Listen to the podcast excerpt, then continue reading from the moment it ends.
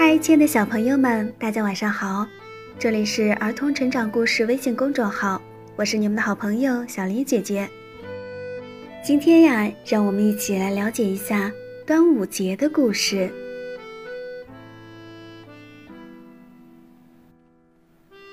很久以前，在中国的土地上有许多小国，其中有一个楚国。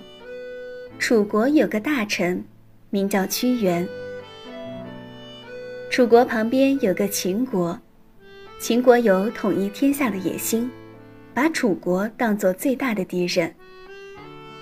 屈原向楚王提出很多治理国家的好主张，可楚王就是不听，屈原非常伤心。后来楚王中了秦国的奸计，罢了屈原的官，还把他赶出了京城。屈原离开京城，来到汨罗江边。他想到国家的前途，想到百姓的苦难，心里难过极了。他一边走着，一边悲叹：“长太息以掩涕兮，哀民生之多艰。”汨罗江边的一位老渔夫认出了屈原，请他住在自己的茅棚里。屈原眼巴巴地等待着来自京城的消息。他多想再回到楚王身边，为国家尽力呀。屈原等啊盼呐，可楚王总也没召见他。逃难的百姓也越来越多了。一天，屈原问一个逃难的老头儿：“京城怎么样了？”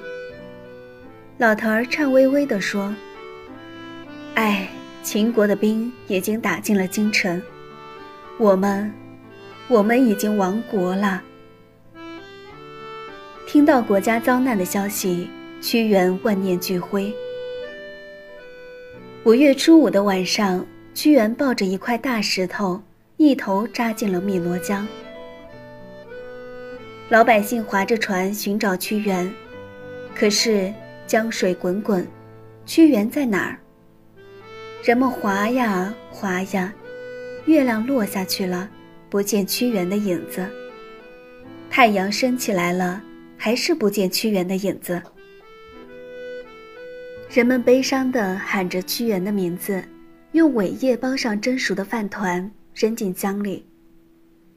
鱼儿啊，要吃就来吃我们的粮食吧，不要去伤害屈原先生的身体啊！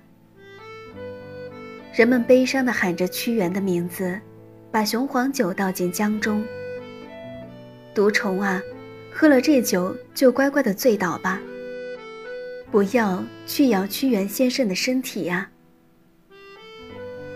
大家找了几天几夜也没有找到屈原，男女老少都悲伤的哭泣了。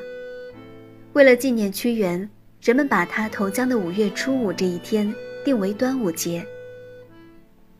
每年的这一天。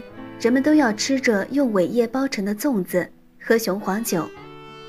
在南方很多地方，人们还要赛龙舟。看，江上的龙舟一只比一只威风。小朋友们，端午节包粽子、赛龙舟的活动，都是对屈原的纪念。屈原爱国家、爱百姓，人们永远都不会忘记他。好啦，今天的故事就为大家介绍到这儿。这里是儿童成长故事微信公众号，祝大家晚安。